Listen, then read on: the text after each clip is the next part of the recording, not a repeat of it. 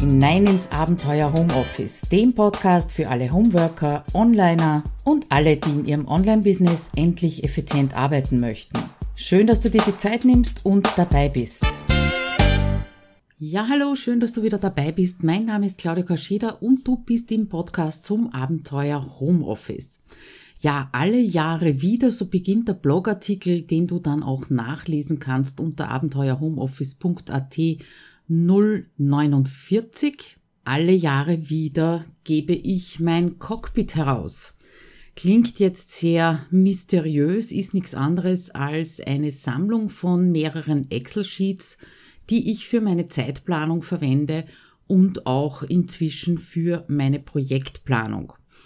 Wie kam's? Wie hat's begonnen? Begonnen hat's 2007. Ich habe jetzt einmal nachgeschaut. Also seit 2007 habe ich auch diesen Excel-Kalender archiviert. Ich könnte also quasi sagen, wo ich genau am, äh, nehmen wir mal den 10.10.2013 war. Ich weiß, das ist jetzt nicht sehr spannend. Ähm, ich habe es auch noch nie wirklich gebraucht, außer ich habe Fahrtenbuch nachschreiben müssen. Dann war es natürlich nicht ganz uninteressant. Äh, wieso Excel, wieso einen Kalender in Excel, wo es doch Google-Kalender und Konsorten gibt? Ganz einfach deswegen, weil ich eben 2007 angefangen habe damit und äh, damals so quasi begonnen habe, mich mit meinem Zeit- und Selbstmanagement zu beschäftigen, beziehungsweise gemerkt habe, dass ich durcheinander komme mit Anstellung und Selbstständigkeit. Ich bin also seit 2005 selbstständig, allerdings in sehr, sehr kleinem Maße damals. Und wie gesagt, 2007 habe ich gemerkt, mich strudelt's mit meinen Aufgaben und mit meinen Terminen. Google-Kalender hat's noch nicht gegeben, iPhone hat's noch nicht gegeben oder ich habe noch keines gehabt. Und somit bin ich auf die Suche nach einer anderen Möglichkeit gegangen und Excel habe ich gekannt, Excel kann rechnen, Excel kann Datum, somit wurde es der Excel-Kalender.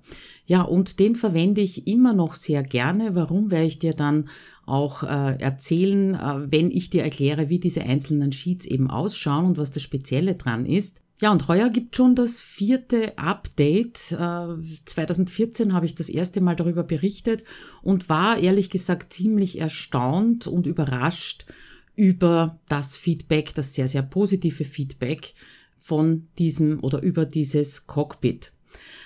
Es gibt natürlich alte Beiträge, es gibt alte Videos, es gibt ähm, auch ein altes Webinar, das ich also bis voriges Jahr noch zur Verfügung gestellt habe, aber nachdem sich die Zeit entwickelt, das Cockpit entwickelt und ich mich natürlich mitentwickle, habe ich mir gedacht, diesmal mache ich eine kurze Videoanleitung für dich, gleichzeitig natürlich mit dem Download vom Cockpit und das findest du unter abenteuerhomeoffice.at-049. Aber schauen wir uns einmal die einzelnen Sheets an. Es sind vier Stück drinnen und eine Vorlage für das Wochensheet. Fangen wir gleich mal mit dem Wochensheet an. Was ist da so besonders dran? Ja, es zeigt dir im Prinzip Montag bis Sonntag jeweils eine Spalte und dann gibt's auch noch die Zeiteinteilung in Viertelstunden. Somit eigentlich auch nichts Spezielles, aber da gibt's auch noch eine Soll- und eine Ist-Spalte. Das sind nur kleine Kästchen, die ich dann farblich markiere und da trage ich meine Zeitblöcke ein. Wenn du mich kennst, weißt du, dass ich in Zeitblöcken denke, arbeite und natürlich auch plane. Sprich, ich habe einen Zeitblock für äh, Kundenaufträge, dann gibt's wieder etwas für Marketing, was für einen Blog, für einen Podcast, für meinen Online-Kurs, wenn ich gerade mittendrin bin, äh, die Themen zu entwickeln und so weiter und so fort. Und das plane ich hier in diesem Cockpit, in dieser Wochenübersicht, in der Sollspalte auch relativ bunt, genauso wie meine Zeiten, die ich für meine Anstellung verwende. Und die Ist-Spalte, du wirst es schon erraten, ist dann natürlich dafür da, um zu kontrollieren oder zu sehen, wie lang brauche ich denn wirklich für diese Dinge. Das verwende ich inzwischen nicht mehr so exzessiv wie am Anfang, einfach weil ich inzwischen schon ein ganz gutes Gefühl dafür habe, wie lange ich wofür brauche. Ja, und in diesem Wochensheet stehen natürlich auch meine Termine, meine Fixtermine für 1 zu 1 Kunden, äh, Live-Videos, äh, Live-Meetings, was auch immer an fixen Terminen ist, das steht da drinnen, ganz klar.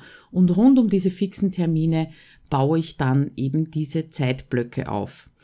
Vom Handling her gibt's eine Vorlage für deine Woche, also ein extra Sheet drinnen, dass man sich immer rauskopieren und dann die neuen Wochen anlegen kann, weil ich natürlich nicht in diesem ähm, in dieser Arbeitsmappe 53 Wochensheets drinnen habe. Das wäre also viel zu unübersichtlich, sondern das mache ich monatlich, dass ich wieder ein paar neue Wochensheets dazu kopiere und mir das ganze Cockpit abspeichere als Monatscockpit und äh, ja, jedes Monat gibt's da eben ein neues, damit übersichtlich bleibt.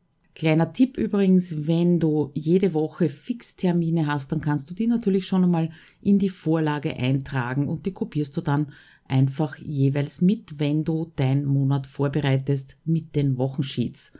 Was gibt's dann noch? Natürlich eine Jahresübersicht, nachdem ich eben nicht 53 Wochensheets in dieser Arbeitsmappe, Excel-Arbeitsmappe drinnen habe, brauche ich einen Jahreskalender und heißer Tipp am Rande, wenn du das neue Monat vorbereitest, dann wirf dort unbedingt auch einen Blick hinein. Da stehen dann nämlich vielleicht auch Termine drinnen, die du natürlich in den Wochensheets noch nicht drinnen hast. Ich sage das deswegen dazu, weil es mir am Anfang hin und wieder passiert ist, dass ich das nicht gemacht habe. Ja, und dann waren die Termine natürlich weg, beziehungsweise ich habe sie verbummelt. Ja, was ist noch besonders an diesem Jahreskalender? Jahreskalender wirst du ja kennen, den gibt's zum an die Wand kleben, genauso wie online oder eben mit Excel in den verschiedensten Varianten. Äh, der Unterschied zu den üblichen Jahreskalendern ist der, dass ich die Wochentage immer in einer Reihe habe. Das heißt, alle Montage sind in einer, einer Reihe, Dienstage und so weiter und so fort.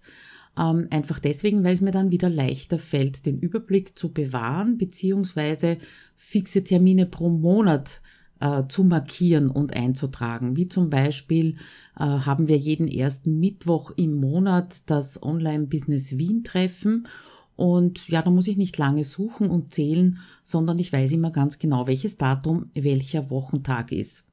Das ist das Jahressheet, das bleibt natürlich das ganze Jahr drinnen, das wird immer mitkopiert ins neue Monat. Und zuletzt mache ich auch meine Projektplanung hier und zwar eher die grobere Planung. Also ich gehe von der Grobplanung in die Feinplanung über. Das bedeutet aber noch nicht, dass es so detailliert ist, dass es wirklich auf Aufgabenebene hinuntergeht, ja, weil eine Fein, in einer Feinplanung kann zum Beispiel drinnen stehen, äh, Landingpage muss fertig sein, aber Landingpage erstellen ist für mich nicht eine Aufgabe, sondern das sind natürlich mehrere kleine Aufgaben drinnen. Aber fangen wir von vorne an, nämlich die Projektübersicht beziehungsweise Grobplanung. Wenn du dir das dann auf der Vorlage anschaust, beziehungsweise im Blogbeitrag habe ich auch äh, die Sheets abgebildet, dann wirst du sehen, dass das äh, nichts anderes ist als jede Spalte hat eine Woche, beziehungsweise umgekehrt jede Woche hat eine Spalte. Und da drinnen äh, markiere ich mir zu den einzelnen Projekten, welche Wochen da wohl besetzt sind, sagen wir es mal so, wo ich eben weiß, da werde ich mehr für dieses Projekt zu tun haben. Das verhindert, dass ich zu oft Ja sage und zu wenig oft Nein sage. Äh, inzwischen habe ich es mir angewöhnt, wirklich auf diese Projektübersicht zu schauen, bevor ich mich zu irgendetwas committe oder jemanden etwas verspreche sei es nun Teilnahme an irgendwelchen Online-Kongressen und ähnliches, weil ich dann einfach sehe, okay, also in der Woche laufen schon zwei Projekte, drei Projekte, da kann ich nicht noch etwas draufpacken. Das kannst du allerdings nicht nur für deine, äh, deine Projekte im Online-Business verwenden, sondern zum Beispiel auch für deine Kundenprojekte. Ich erlebe es immer wieder bei meinen eigenen 1 zu 1 Kunden, dass sie ihren Kunden zusagen, Projekte durchzuführen und nachher erst draufkommen, dass eigentlich zu wenig Zeit dafür eingeplant ist, beziehungsweise dass sie schon einem anderen Kunden in diesem Zeitraum zugesagt haben. So ein Überblick kann dir dabei helfen, äh, den Kunden entweder nach hinten zu verschieben, zu vertrösten, beziehungsweise generell auch äh, Termine zu sagen, Fertigstellungstermine zuzusagen, die du dann auch wirklich einhalten kannst. Das ist also ganz simpel. Mal die Projektübersicht. Dann sehe ich schon, 2018 darf ich da nicht mehr viel hineinpacken. Da steht schon ziemlich viel drinnen. Und dann geht's von, von dieser Grobplanung, von dieser Projektübersicht in die Feinplanung. Das ist auch wieder ein eigenes Sheet. Und da hast du dann schon etwas detaillierter, nämlich vier Zeilen pro Projekt. Auch das zeigt dir bereits, wenn du zum Beispiel gleichzeitig an drei Projekten arbeitest und du hast da vier Aufgaben, Milestones, nenn es wie du möchtest, äh, eingetragen pro Projekt, dann sind das bei drei Projekten zwölf Aufgaben pro Woche. Und das kann dich, je nachdem, wie klein du das heruntergebrochen hast, schon einige Zeit äh, in Anspruch nehmen und dann weißt du ganz genau, okay, in dieser Kalenderwoche darf da nichts extra noch draufkommen oder extra dazukommen. Vielleicht wunderst du dich jetzt, dass ich von Projektplanung und von Excel spreche, weil du mich eher in Zusammenhang mit Trello und Projektplanung kennst. Und ja, diese Detailplanung mache ich inzwischen auch sehr gerne in Trello. Da lege ich mir ein Board an, beziehungsweise ich habe ein Board Projekte 2017. Das sind die einzelnen Listen, stellen die Kalenderwochen dar und da trage ich dann auch meine Milestones beziehungsweise meine Aufgaben ein.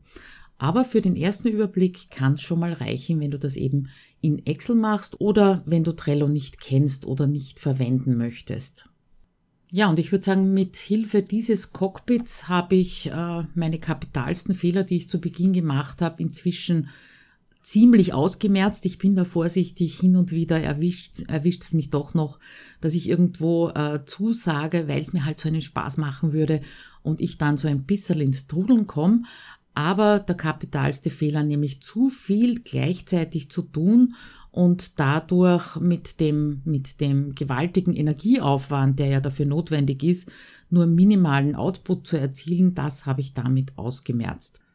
Also wenn du Lust hast, das einmal auszuprobieren, dieses Cockpit beziehungsweise diese Art der Zeitplanung, dann würde ich sagen, geh auf die Seite abenteuerhomeoffice.at-049, trag dich dort in das Formularfeld ein, dann schicke ich dir den Link zum Cockpit und natürlich zu der Videoanleitung zu. Und außerdem bekommst du dann ein paar Tage danach auch noch Tipps zur Verwendung beziehungsweise zur Projektplanung. Das war's auch schon für heute. Sehr viel mehr kann ich dir darüber gar nicht erzählen, ohne es dir zeigen zu können. Das ist ein sehr optisches Thema. Ich freue mich auf jeden Fall, wenn du dieses Angebot annimmst, es mal in dieser Richtung versuchst und mir dann natürlich zurückmeldest, wie du dich damit getan hast, wie es ausschaut im nächsten Jahr mit dem Cockpit. Also, bis dahin, alles Liebe, ciao!